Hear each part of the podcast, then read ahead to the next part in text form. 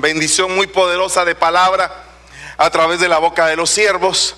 Y me quiero permitir el tiempo para continuar con esto de la estructura apostólica, que ha sido el, tema principal con el que hemos eh, identificado este retiro alcance. Y no cabe duda que cuando estamos hablando eh, de la palabra alcance, me recuerda de alguna manera la palabra del apóstol Pablo donde dice, no es que ya lo haya alcanzado todo. También me recuerda eh, aquella palabra preciosa que dice que hemos de dar de gracia lo que de gracia hemos recibido y por lo tanto si lo hemos recibido es porque lo hemos llegado a alcanzar.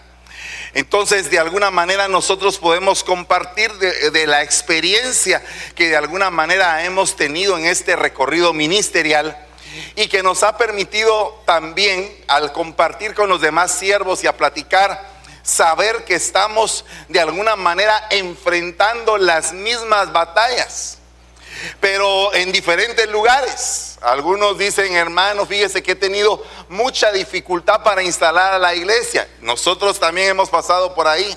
Fíjese, hermano, que hemos, ha costado que la iglesia crezca. Nosotros hemos pasado por ahí. Hermano, fíjese que la iglesia ha experimentado división. También hemos pasado por ahí.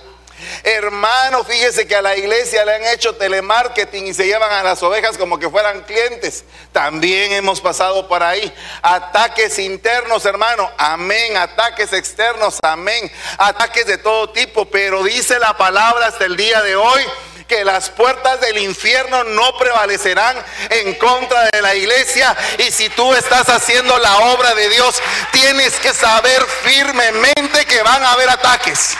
Va a haber oposición, pero sabes, es más poderoso el que está en nosotros que el que está en el mundo y tenemos que seguir adelante y tenemos que bregar porque tú fuiste llamado, no por hombre, fuiste llamado por el Señor.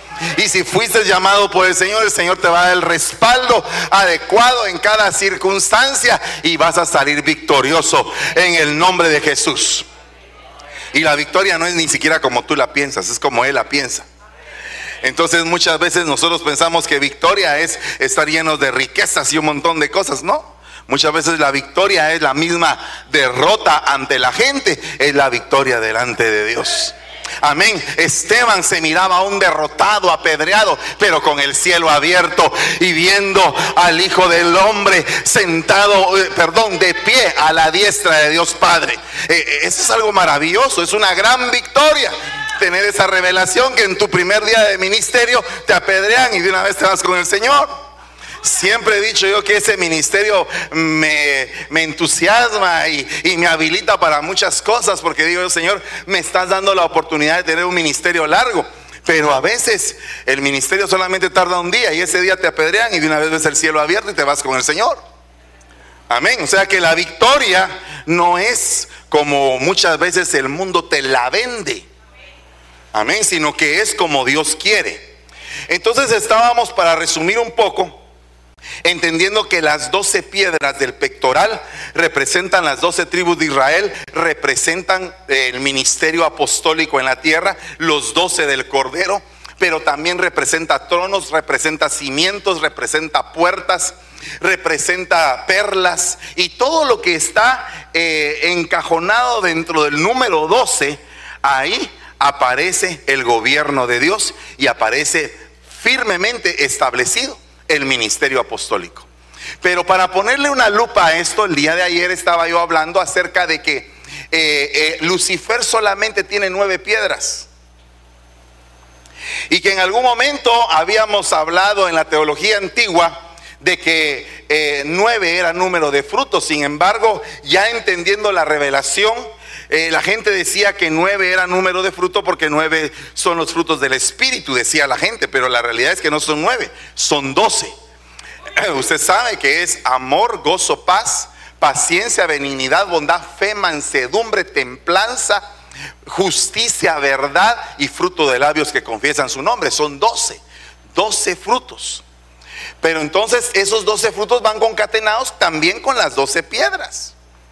Y también van concatenados con el ministerio apostólico en el Espíritu. O sea que hay apóstol del Padre, que es Jesucristo, apóstoles del Hijo, que son los doce del Cordero, incluyendo a Matías, y están los apóstoles del Espíritu, que son los apóstoles que van a quedar hasta que todos lleguemos a la unidad de la fe, al pleno conocimiento del Hijo de Dios, a la estatura del varón perfecto, según Efesios 4:11 y 4:12.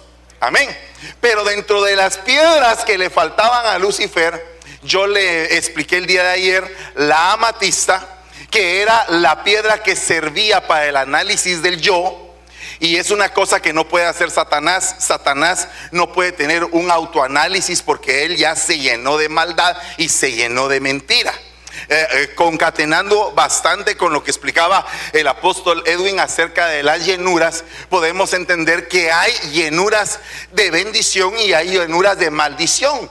Jesús les dijo a los eh, fariseos que por lo menos tenían seis llenuras, llenos de robo, llenos de inmundicia, llenos de corrupción, de iniquidad, de maldad. O sea, ellos estaban llenos, pero de algo malo.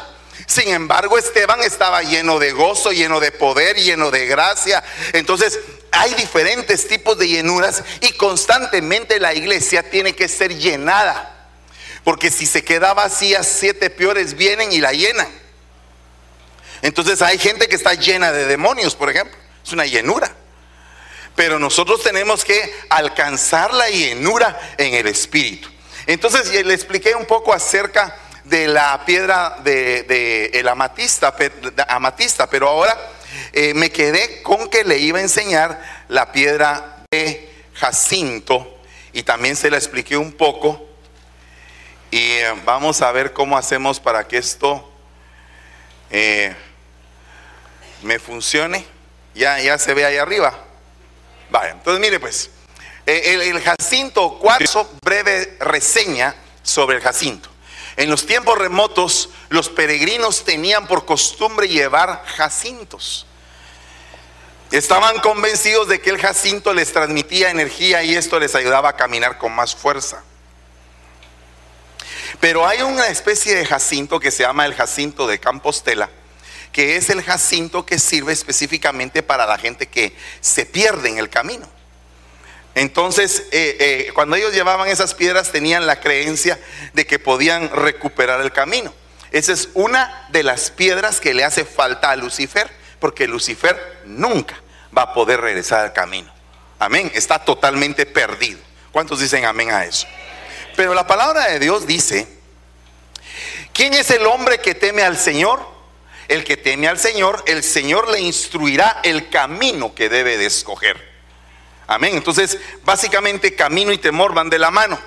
Pero luego, Salmos 32, 8 dice, yo te haré saber, dice el Señor, y te enseñaré el camino en el que debes de andar. No solamente escogerlo, sino que andar en él. Te aconsejaré con mis ojos puestos en ti. O sea que el Señor va a estar examinando continuamente tu caminar y te va a enseñar cómo debes de caminar en ese camino, valga la redundancia. Ahora, Vea lo que dice acá. Dice Deuteronomio 33, 22. Quiero decirle que la piedra del jacinto corresponde a la tribu de Dan. A la tribu de Dan. Y se recuerda usted que esa es la, la piedra que le hace falta a Lucifer. Y fíjese que dice Dan. Dan es un cachorro de león que salta desde Bazán. Pero en Génesis 49, 16 Dice, Dan juzgará a su pueblo como una de las tribus de Israel.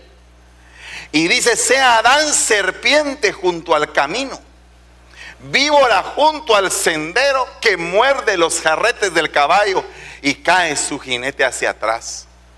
Fíjese qué tremendo es que un padre le diga al hijo serpiente, ¿verdad? Sos una culebra. Qué terrible eso, ¿verdad? Pero viera que es bien tremendo porque eh, esta palabra que le estaba dando el padre al hijo estaba básicamente anticipando una situación que se iba a dar en el futuro. Y también en el caso de Moisés, cuando cambia esa, esa palabra que, que Jacob le da a Adán, dice Moisés, Dan es cachorro de león. Y cambia. Y fíjese que que, que el león y la serpiente tienen algo de lo que habla la Biblia. Dice que la serpiente, una característica es que se arrastra.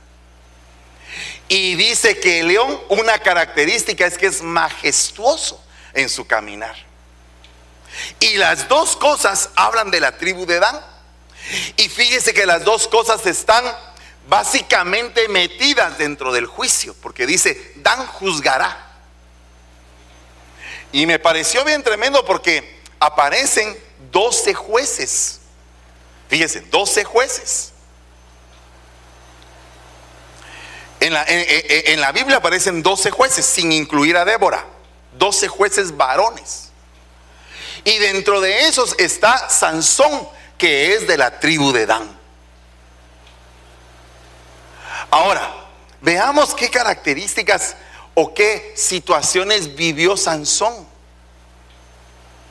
Fíjese que Sansón tenía problemas serios de carácter y de personalidad. Y, y, una de las cosas que le pasó a Sansón es que él está incluido como dentro de los jueces de Israel.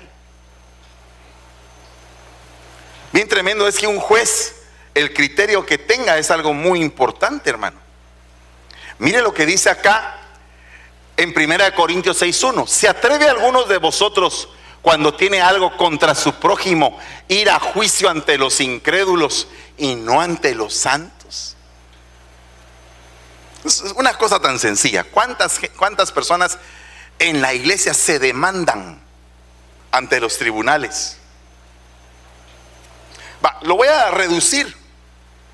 ¿Cuántos matrimonios van a parar a los tribunales cuando pudieron arreglar todas las cosas y separarse en paz y ya la situación ya no se podía? Pero ir a, los tribunales y demandarse y hacerse daño, es tremendo, delicado. ¿No sabéis que los santos han de juzgar al mundo? O sea que la base del juicio es la santidad. La base del juicio es la santidad. Dependiendo de la santidad con la que cuentes, así va a ser el poder del juicio que tengas. Amén. Mire, y si el mundo es juzgado por vosotros, ¿no sois competentes para juzgar los casos más triviales? ¿No sabéis que hemos de juzgar a ángeles? ¿Cuánto más asuntos de esta vida? Entonces, si tenéis tribunales que juzgan los casos de esta vida, ¿por qué ponéis por jueces a los que nada son en la iglesia? Entonces, el juez de la iglesia tiene que estar ligado a la santidad, pero también, como son 12 jueces, tiene que estar ligado al gobierno. O sea que alguien que no se sujeta no podría ser juez. Alguien que es desobediente, que es rebelde, no puede ser juez, no, te, no se puede constituir en un juez. Eh, lo podemos ver cuando los aquellos hebreos estaban peleando y viene Moisés y los aparta y los mismos hermanos de Moisés le dicen, ¿y quién te ha puesto por juez sobre nosotros? ¿Acaso no enterraste al egipcio? O sea, eh, el nivel de santidad que podía existir en aquel Moisés no era el adecuado para juzgar asuntos de los hermanos porque él todavía tenía una buena parte egipcia. Amén. Vale, entonces, eh, base para juzgar santidad. vayamos concatenando. Hay otra cosa importante. Mire lo que pasa con este juez el juez que tenía las dos características, la de león y la de serpiente. Entonces dice, no atendía el consejo, no se dejaba aconsejar Sansón, se enaltecía por la fuerza que tenía, se enamoraba de quien no debía era desequilibrado en sus emociones, metía la emoción en las cosas del espíritu, era incontrolable en su forma de hablar, era atraído sexualmente, se ataba con su hablar. Entonces, eh, en, lo que, en lo que había una promesa de que Dan se iba a levantar como león para destrucción de sus enemigos, para que fuera majestuoso en su caminar, había otra identidad sobre esa tribu que era la de serpiente. Entonces ahora dice la palabra del Señor. Mire lo que dice en Primera de Corintios 12:31. Mas desead ardientemente los mejores dones, pero yo les muestro a ustedes un camino aún más excelente. Wow, o sea que el camino apostólico que está mostrando Pablo es aún más excelente que los dones. Es un, es un camino upérbole. Es un camino que va más allá. Es un camino supereminente. Es un camino de grandeza, de excelencia.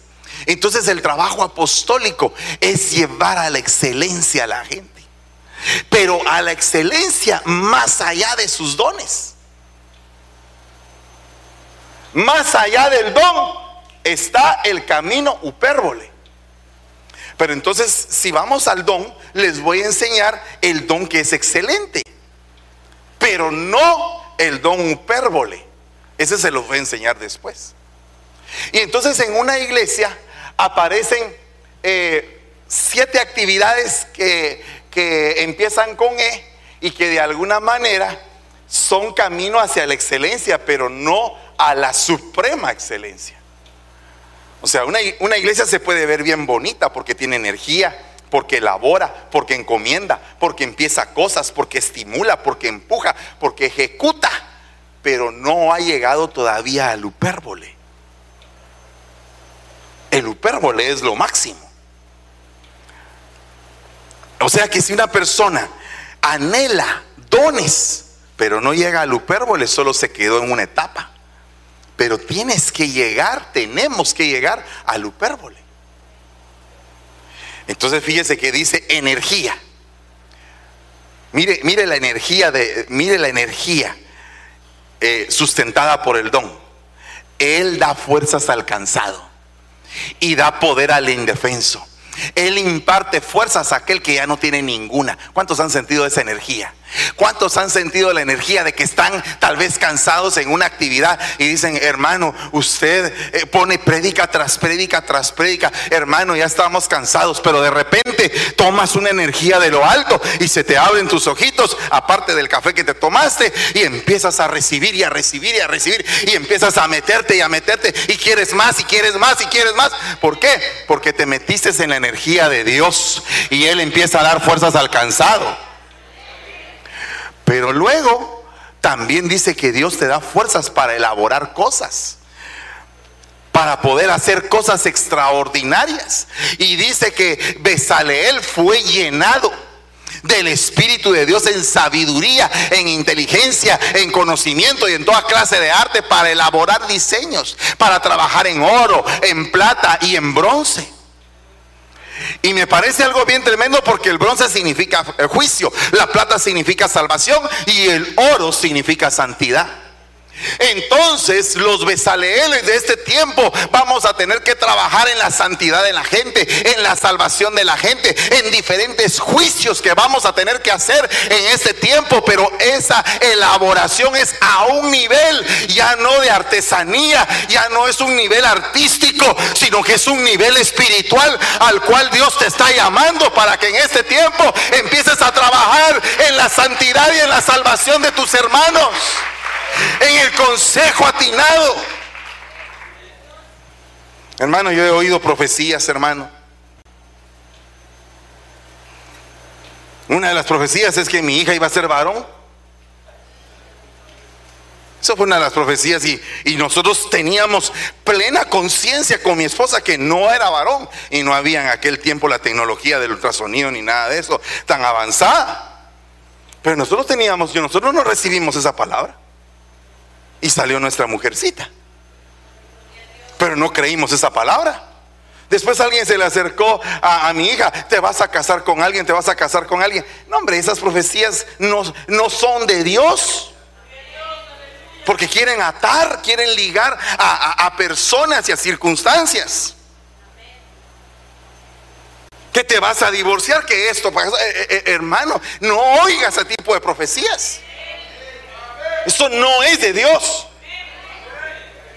Esos son los deseos de la hermana Chona, de la que sale cantando ahora la Chona, ¿verdad? Cuando usted oiga ese tipo de cosas, sujete las autoridades y no esté haciendo caso a esas patrañas mentirosas. Porque sabe que lo que lo que hace esa gente quiere manipular tu alma para después tener tu alma en la mano. Pero el Besaleel de este tiempo está encargado de la santidad, está encargado de la salvación, está encargado de emitir juicios con base a la experiencia divina, criteriones, y con base a la unción divina, crinos llevados a un nivel de conciencia donde lo que estás hablando incluso ya no lo sientes que es tuyo, sino que viene de lo alto porque te está usando a ti como un, como un juez, pero de a otro nivel. Todo eso es una parte de una estructura apostólica. Acuérdense que hay 12 jueces, hay 12 apóstoles. Van concatenados en el gobierno divino. Y, y otra de las cosas dice, en primera de Timoteo 1:18, esta comisión te encomiendo, hijo mío, te confío conforme a las profecías que antes se hicieron en cuanto a ti, a fin de que por ellas pelees la buena batalla. Te encomiendo o sea, quiero decirte que para ti hay un propósito divino. Eh, oigan, hijos míos, hay un propósito divino para ustedes establecido mediante diferentes tipos de señales. Y por las señales que te han sido dadas, por las señales que he visto en tu vida, por el río y el fluir en el que has andado, por eso es que te encomiendo tal misión o tal otra misión pero tiene que haber un antecedente, un antecedente de un caminar. El problema de Sansón es que se convertía a veces como serpiente y se arrastraba y otras veces era león. O sea que tenía las, las dos circunstancias en su vida bien sujetas. Entonces el Jacinto, que es la piedra que Lucifer no tiene es la que te ayuda a regresar al camino. Es la que te sitúa en el propósito de Dios. Es la que te hace ver tu identidad de león. Mire, hay otra cosa importante. Entonces el Espíritu del Señor le dijeron a Saúl, vendrá sobre ti con gran poder y ocurrirá un cambio en tu vida. Serás una persona distinta, un nuevo hombre y empezarás a profetizar como ellos. Tan importante que es el principio, pero es más importante el final. Pero si nuestro principio fue insignificante, con todo nuestro final será glorioso. O sea que si tu empezar fue insignificante, yo declaro sobre tu vida lo que dice la palabra profética más segura, que si tu principio fue pequeño, con todo tu final será glorioso. Pero tienes que entender que para llegar a ese final van a haber, van a haber momentos críticos, batallas espirituales, sendas batallas donde muchas veces te vas a ver acorralado, donde muchas veces vas a decir, Señor, ¿qué está pasando? Pero en el momento en que te sientes acorralado es porque en ese momento Dios te está estirando hacia un nuevo nivel. Es para que extiendas tus alas, es para que desde sí, cuando te veas acorralado, es porque van a aflorar ideas, es porque van a aflorar pensamientos que vienen de parte de Dios a tu vida, es porque vas a doblar rodillas, es porque el Espíritu Santo te va a llenar y te va a dar nuevas inquietudes, nueva visión, nuevas alas, nuevo pico, nuevas garras, todo se va a extender cuando estás acorralado. Con Sansón no podían, no podían ni con el alma que tenía, ni con la unción que cargaba. No podían con las dos cosas. Era un alma ingobernable con, un gran, con una gran unción. Hay muchos ministros que tienen un gran don de Dios, pero su carácter no ha sido trabajado. Y entonces tienen que ser trabajados y llevados en diferentes pruebas y todo, para que en medio de la prueba ese carácter vaya siendo domado, vaya siendo llevado hasta la sumisión. El león en el que se convirtió Sansón fue el león del final en el final de su carrera, esa, esa fuerza. Señor, dame la oportunidad, dame una vez más esa fuerza, Señor. Y vio que Dios le había concedido tal, tal petición y entonces se ejecutó el plan. Y se dice de Sansón que fue un héroe de la fe y que en el final de su carrera mató más filisteos que en toda su vida. O sea que al final, después de todo, el propósito de Dios se cumplió. Cuando tú eres un apartado, cuando eres escogido por el Señor para algo, se va a cumplir el plan de Dios para tu vida. Aún en el final, aún en el ocaso de tu existencia, se va a cumplir el plan de Dios en tu vida. Pero el camino que vas a escoger lo eliges tú. O eliges el camino del Jacinto el camino lleno de dones, el camino con el Señor, el camino a la par del Señor o con el Señor dentro de tu vida, operando de una manera majestuosa, o eliges el otro camino. El camino del alma, el camino de las emociones, de las malas escogencias. Pero debes de saber algo que si Dios se tomó de, tu, de su mano derecha, ahí te va a formar. Hubo un ministro que explicó que nosotros estamos en el hueco de la mano de Dios. Y entonces yo me puse a pensar en cuál de las dos manos. Estamos en el hueco de su mano izquierda. Ah, ¿cómo así? Aquí, aquí. Porque con su derecha te cubre. Entonces, si tú estás en el hueco de la mano izquierda y con la derecha te cubre, estás así, mira. Dios te tiene así, mira encerrado ahí, ahí formándote, formándote. Ahí está Dios formando tu vida, trabajando con tu alma, con nuestra alma. Entonces, oiga lo que dice acá, hay una palabrita que empieza con él que se llama estímulo, a fin de que por dos cosas, a fin de que dos perdón, a fin de que por dos cosas inmutables en las cuales es imposible de que Dios mienta, seamos grandemente estimulados los que hemos subido para refugiarnos, echando mano de la esperanza puesta delante de nosotros. ¿Cuál es la esperanza puesta? Esta, esta que está aquí, que es lo que yo le llamo el ancla del Evangelio. ¿Qué es el ancla del Evangelio? Hay dos cosas que son inmutables. Dios no miente y Dios siempre cumple lo que promete. Dios no miente y Dios siempre cumple lo que promete. Por eso es que hay que tener cuidado cuando nosotros decimos, dice el Señor, porque no vaya a ser que Dios no esté diciendo nada. Hay que tener cuidado cuando uno abre la boquita, porque puede ser que comiste fresas en la noche y tuviste una visión inadecuada y metes en un paradigma a la gente. Hay que tener cuidado, porque si Dios te usa, mide doble, triple, cuádruple veces lo que vas a hablar, porque la gente sabe que Dios te usa. Pero a veces la gente no puede discernir bien lo que estás diciendo. Y lo que nosotros tenemos que estar plenamente estimulados es saber que Dios va a cumplir. En medio de la batalla, en medio de la tormenta, suelta el ancla del Evangelio y di, Dios no miente. Y si dice Dios que Él que va a empezar la obra, la va a terminar, aunque yo me vea hecho pedazos, la va a terminar la va a terminar. Por eso es que hay unción, decisión, convicción. Cuando tú estás convencido, llegaste a otro nivel. Estoy plenamente convencido de que ni la muerte, ni la vida, ni ángeles, ni principados, ni lo presente, ni lo porvenir, ni ninguna cosa creada me va a separar del amor de Dios que es en Cristo Jesús. Hay alguna gente que no está convencida y a cada rato está diciendo, Dios no me ama, Dios de plano me abandonó.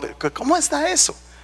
La Biblia dice otra cosa, ni la muerte, ni la vida, ni nada te va a separar de aquel que te dijo que te amaba, que te ama.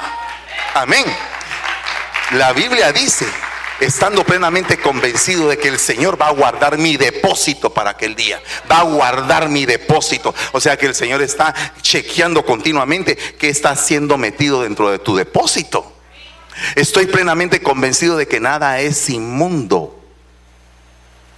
Estoy plenamente convencido de que el que empezó la buena obra la va a terminar. Entonces, Pablo estaba convencido. Abraham estaba convencido, viendo su cuerpo como muerto, estaba convencido en la promesa que Dios le había dado. Entonces nosotros para poder empujar a otros tenemos que primeramente estar convencidos. También debemos de empujar y todo eso son tareas apostólicas. El Señor ha dicho, ¿no te había yo empujado hacia el bien? ¿No te he hecho yo que el enemigo te suplicase en el tiempo de la desgracia y de la angustia? O sea, eh, el Señor te empuja para el bien. Nosotros debemos de empujar, empujar, empujar, pero para el bien, no para que la persona se caiga. Y también debemos de ejecutar.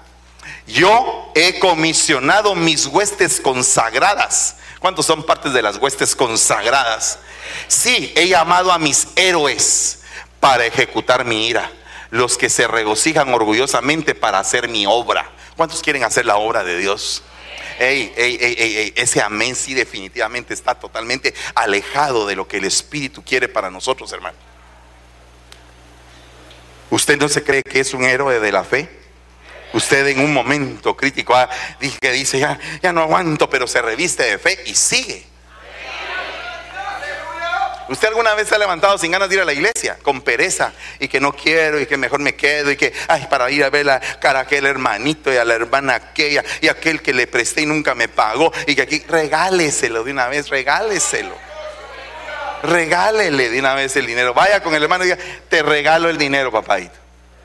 Ya, me despojé de mi carga, te abrazo. El hermano te va a abrazar también y te va a decir, aleluya, gloria a Dios. Vino el tiempo de jubileo para mi vida. ¿Cuántos desean arder en los dones de Dios?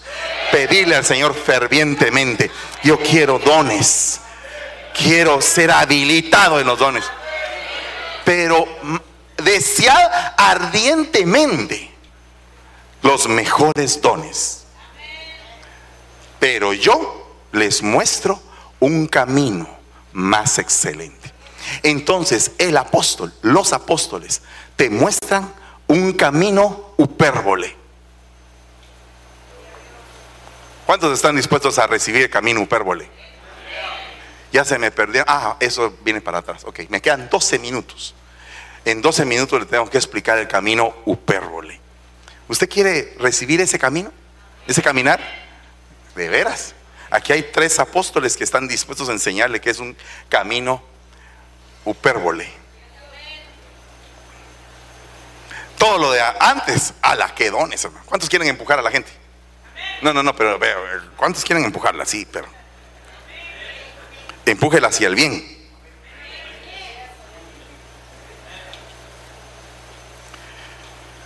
Por ejemplo, el anciano que le habló acerca de la doctrina del tamal y del vino al hermano Edwin, lo empujó hacia el bien. Fíjense que yo tuve un discipulador por tres años, cara a cara, con paciencia, para poder quebrar esa cabeza dura. Tres años. Domingo a domingo, domingo a domingo llegaba a discipularme.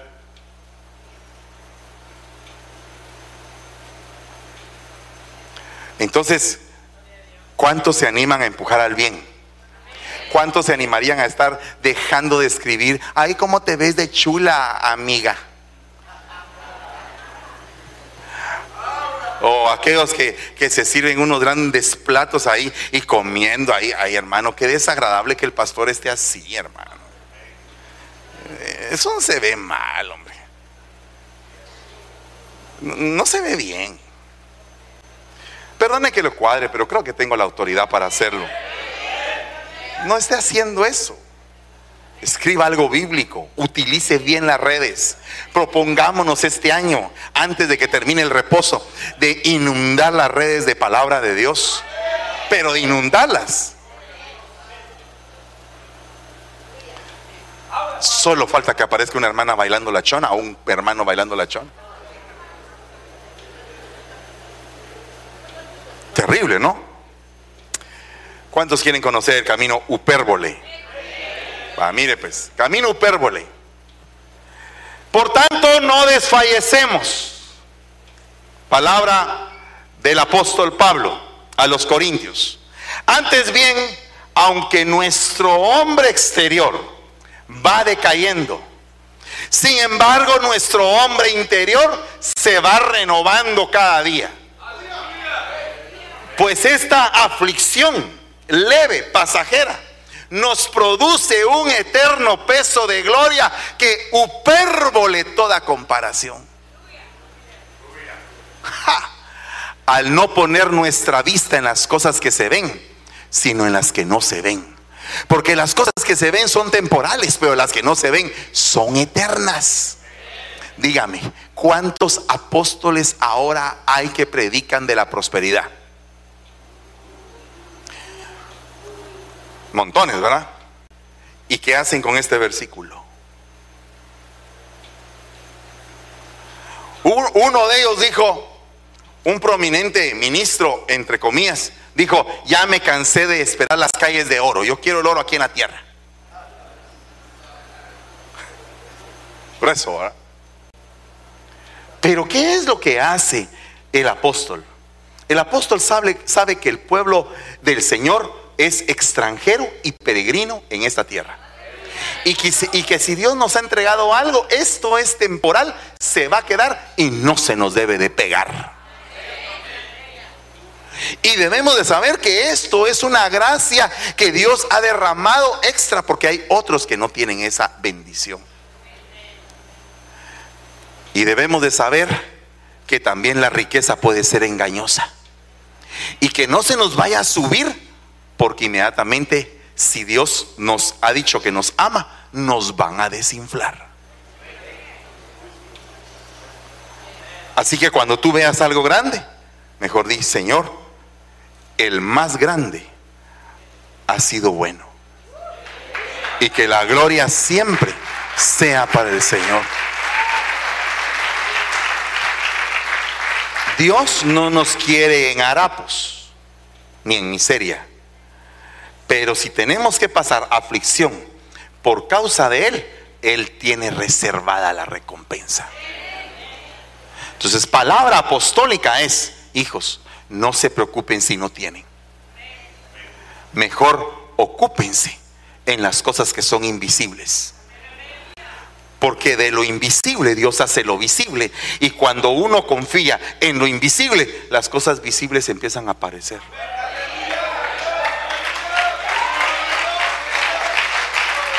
Pero eso es pensar más allá. Ese es un evangelio upérbole. Es más allá. ¿Cuántos quieren tener peso de gloria? ¿Cuántos quieren irse de aquí, de esta tierra, habiendo hecho algo grande para el Señor? ¿Cuántos en este lugar quieren ser lanzados como saetas para hacer la obra de Dios en contra de Babilonia? Antes de querer ser lanzado, tienes que aprender a, eh, a tener paternidad.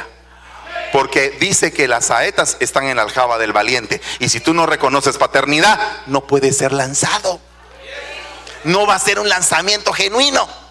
Ah, yo me lancé, yo me lancé. Yo, ah, está bien, pues láncese. cuando ha visto usted una flecha que se lance sola?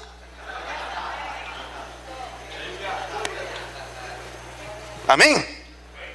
Deje que lo lancen. Deje que haya un David y que lo agarre a usted como piedra lisa, ya pulido, trabajado. Y usted dice, tantos años en la iglesia que está, estás bien romito, así bien romo, así. Así se dice, ¿eh? romo, ¿no? Así es, romo, ¿ah? así, bien romito, así, bien redondito, así, bien, bien bonito, hasta, hasta te sirve para limpiarte la carita del acné y toda la. Y agarras en, en la onda de un valiente que te lance puedes llegar muy lejos. Pero está la piedra ahí, yo me quiero lanzar, yo me quiero lanzar. Eh, no se va a elevar. No se va a elevar. Deje que otro lo lance. Deje que otro lo lance. Si el Hijo de Dios necesitó un heraldo, ¿Para qué fue puesto Juan el Bautista? ¿Para qué? Para abrir el camino. Si el Hijo de Dios mandó a alguien primero, el Padre, para que le preparara el surco al Hijo. O sea que la obra, cuando la hacen dos, tiene más fuerza. Bueno, seguimos.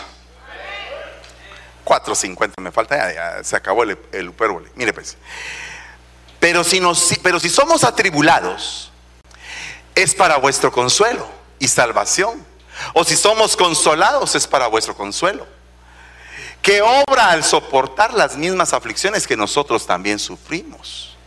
Y nuestra esperanza respecto a vosotros está firmemente establecida, sabiendo que sois copartícipes de los sufrimientos así también lo seréis de la consolación. Porque no queremos que ignoréis, hermanos, acerca de nuestra aflicción sufrida en Asia, porque fuimos abrumados de sobremanera, más allá, upérbole de nuestras fuerzas, de modo que hasta perdimos la esperanza de salir con vida.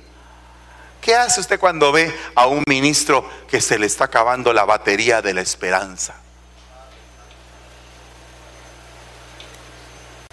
Hay gente que cuando uno está en batalla, ahí están a la par de uno, ahí están ahí todos cubriendo, ayudando.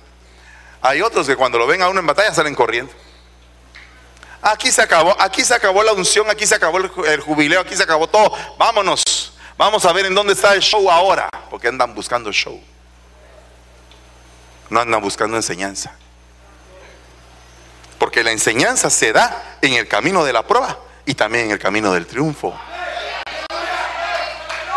¿verdad? Cuando David estaba pasando penas, su hijo se había levantado en contra de él. Eh, su hijo creía que él era un mal padre. Me imagino, en la Biblia no explican toda la murmuración que debe haber dicho ese hijo. Pero cuando un hijo se levanta, eso es, le duele, le atraviesa los tuétanos al padre. Y empieza, es que mi papá, no, ¿de qué le sirve la corona que tiene? Ah, como juez no la hace. Yo estaría en lugar de él y sería un mejor juez.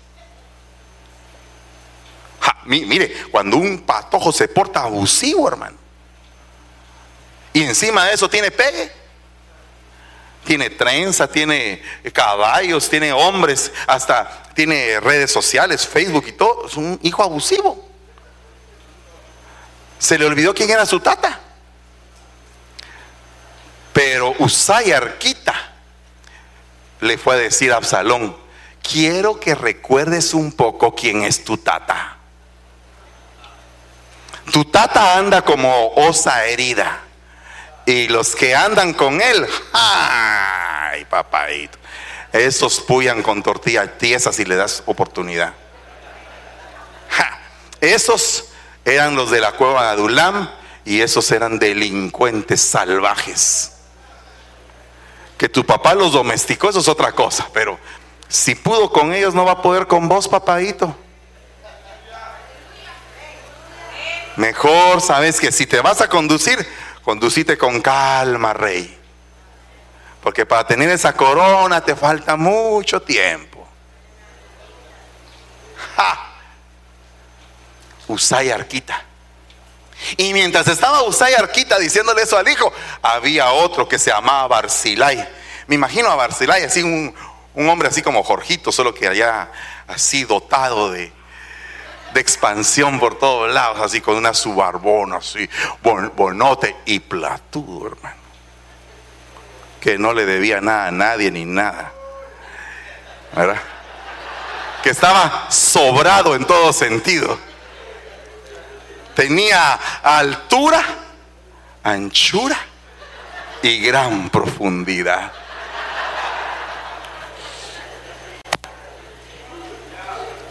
Y se acercó a David y le dijo, ¿qué le pasa al Señor mi rey?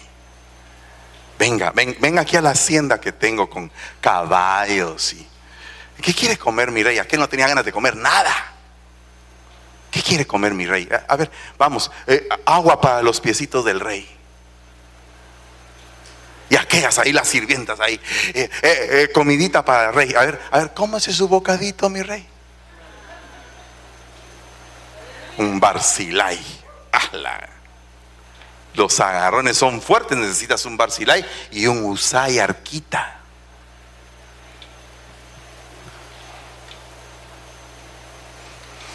Bueno, entonces, ¿qué es este upérbole?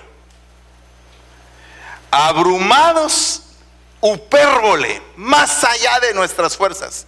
Cuando el ministro se queda sin fuerzas, te está dando una enseñanza. Te está dando una gran enseñanza. Acércate y oye lo que dice, cómo clama, cómo se siente. Porque vas a tener una, un gran bagaje para cuando a ti te suceda. una, una de las claves para ese tipo de circunstancias es no te olvides del pobre nunca. Porque si no te olvidas del pobre, en el día malo, Dios te va a ayudar. Porque al que al pobre le da, a Dios le presta. Ah. Entonces dice, dice Dios, eh, hijito, tenías una cuenta aquí de ahorros. ¿Quieres que te la dé ahora? Papito, ¿será posible que me la puedas dar? Voy a abrirte la cuenta de banco ahorita y ¡fum! Y viene todo ahí. Y tú dices, ¿y de dónde vino todo esto? ¿Y de dónde vino esta bendición? ¿Y dónde? Te recordaste del pobre cuando estabas en tu abundancia. ¿Cuál fue el pecado de Sodoma? Abundancia de pan, una gran pereza y no extender su mano al pobre. Entonces cuando tú tengas abundancia, comparte, comparte, comparte y comparte. Qué triste sería que después de este retiro, con tremenda bendición, tú no le dijeras nada a nadie de lo que pasó. Cuando, cuando nosotros tenemos el deseo de compartir, pasa lo que sucede en los retiros allá en Guatemala. Uno se pierde a un servicio, son cinco, seis, siete retiros en el día.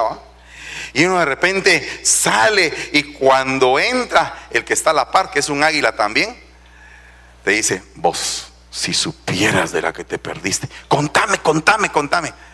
Mira, por más que te cuente, tenés que ver qué haces para, para agarrar esa palabra, porque esa palabra era para vos y vos en el baño metido. Mire, uno se siente todo hecho pedazo. De la que me perdí, hombre. Y estos comiendo, y yo ahí distrayéndome en el baño.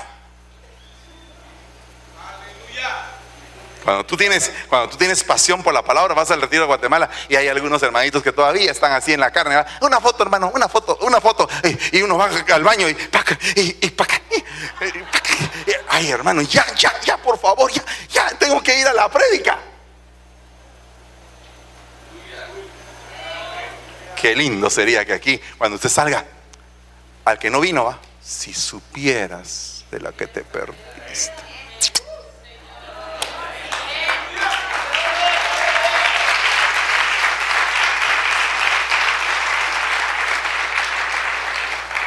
¿Cuántos quieren recibir ese evangelio? El evangelio upérbole, un camino aún más excelente. Los apóstoles son los encargados de mostrarte ese camino. Por último, pues ni lo recibí de hombre, ni me fue enseñado, sino que lo recibí por medio de una revelación de Jesucristo. Porque vosotros habéis oído acerca de mi antigua manera de vivir en el judaísmo, de cuán upérbole perseguía yo a la iglesia y trataba de destruirla. Ese era upérbole hasta para hacer el mal,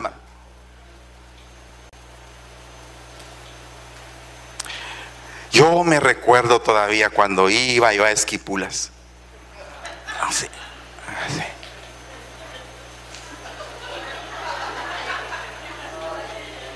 Así. Ya cuando ibas a la mitad del camino ya estabas. aunque yo era joven, mi pobre abuelita sangrando y los dos ahí gateando. Ya vamos a llegar, mi hijo, ya vamos a llegar. Tenemos que hacer la penitencia.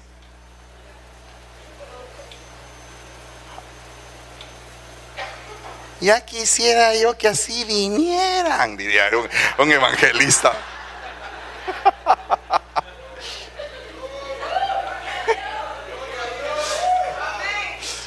Pero aquí es por gracia, es por amor, es porque Él te dice, ven para acá. ¿Por qué, por qué, por qué vas a estar así tan ajeno? Ven para acá, ven para acá.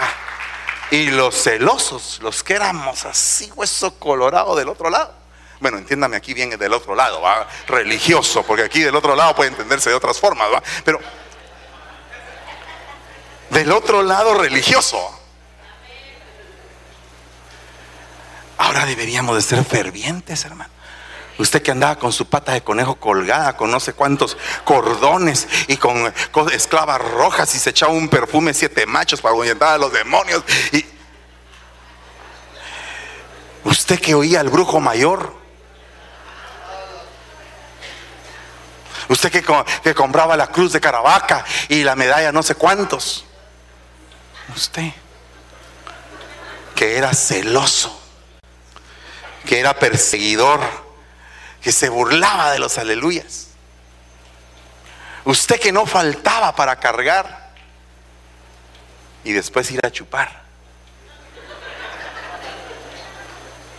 Usted que no dejaba de comer pescado salitrado el jueves santo. Ahora el Señor te muestra un camino, porque sabe que tu esencia es supérbole. Tú eres buena tierra. Por lo tanto, si en la buena tierra se siembran amapola, se da la amapola. Pero si en la buena tierra se siembran las vides, se dan las vides. Amén.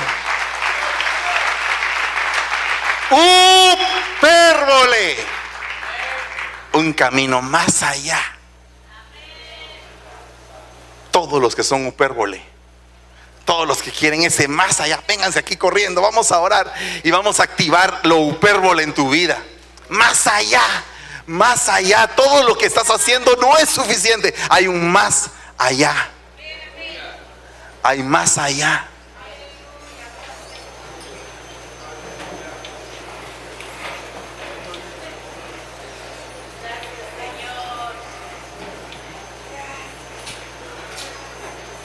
¿Sabes? ¿Sabes qué me ha dicho el Señor en este día específicamente acerca de tu vida? Me lo hizo sentir en mi corazón.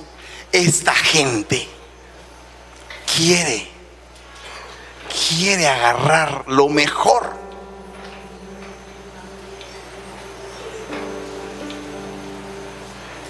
Sé que tal vez habrán excepciones, pero si usted está aquí un día sábado y quiere recibir el manjar, el deleite de la palabra, hay diferentes promesas para usted. Fíjese que para ser hipérbole tiene que pasar primero por ser ardiente. Tiene que pasar primero por anhelar lo mes, los mejores dones. ¿Cuántos quieren los mejores dones? Sobre todo el de profecía, dice la palabra, pero los mejores dones, donde ciencia, donde sabiduría, donde fe, donde discernimiento de espíritus, donde enseñanza, el don de la predicación a la hermano. En el nombre de Jesús, esta mañana, el Señor quiere impartir dones que tú has estado deseando ardientemente, dice el Señor. A todos aquellos mis siervos y mis siervas que desean ardientemente, les será concedido. Les será concedido en esta mañana el don de la liberalidad.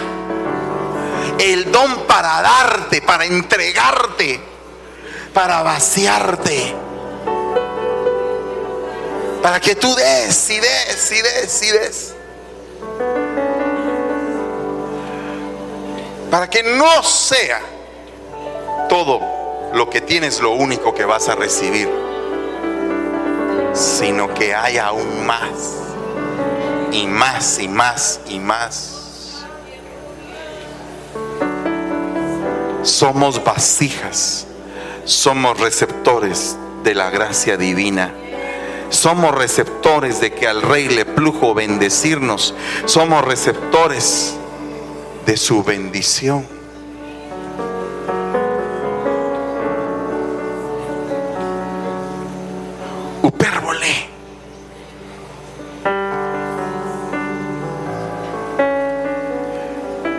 Quiero hablarles específicamente a aquellos que han llorado, que han sufrido por ser upérboles, por ser exagerados, por ser más allá salidos. Aquellos que los han ofendido, que los han lastimado. Aquellos que se han entregado con todo y no han recibido lo que esperaban recibir. Aquellos que celosamente han querido guardar con integridad lo que Dios ha depositado. Aquellos que en algún momento fallaron y se les reveló esa identidad de serpiente pero que se recordaron que en el pecho tenían un jacinto y que podían volver al camino y podían arrepentirse y decirle, Señor, renuévame las fuerzas, Señor, dame otra vez las fuerzas que tenía antes, por favor, Señor, aún más, una restitución de fuerzas, ¡Ey! una restitución de fuerzas.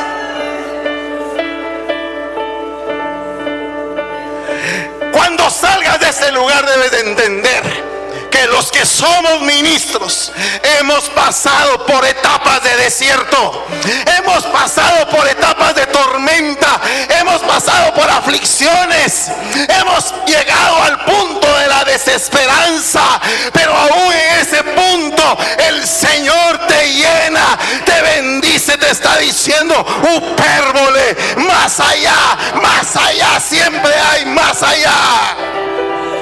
Siempre lo invisible superará lo visible. Siempre vendrán cosas nuevas.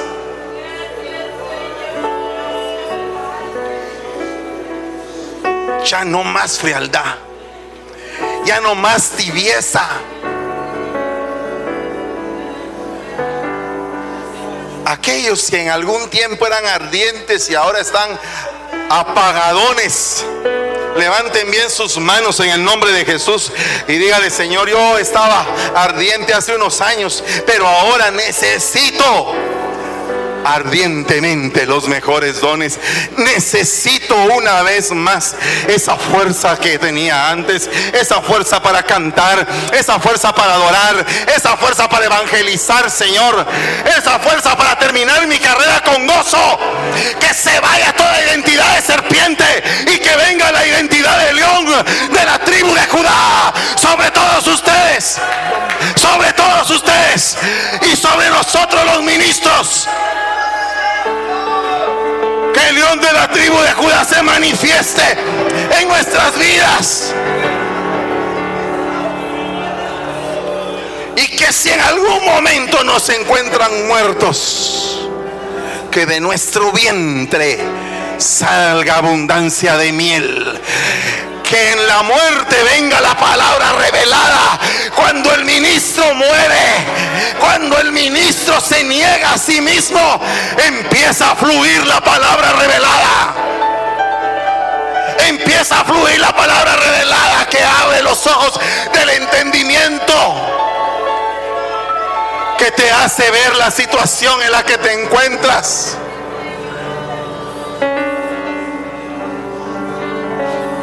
Este es el tiempo de fortaleza, hermanos. Este es el tiempo en que el débil debe decir fuerte soy. Este es el tiempo en que tienes que decir soy vasija receptora. Listo para recibir de Dios lo que Él trae para mi vida. Que esto no sea simplemente el descender de un ángel para ver cuántos se meten en el agua sino que la presencia del Señor y los cinco pórticos, representando a los cinco ministerios y la presencia del Señor en tu vida, sea lo que realmente te levante y que quite la cuadreplejía que te haga activas tus manos, que te haga activos tus pies, que te haga activo todo tu ser, que te llene, que te llene, que te llene, que te llene, que te llene, que te llene de su unción, que te llene de su Santo Espíritu, que te llene, que te llene en el nombre de Jesús.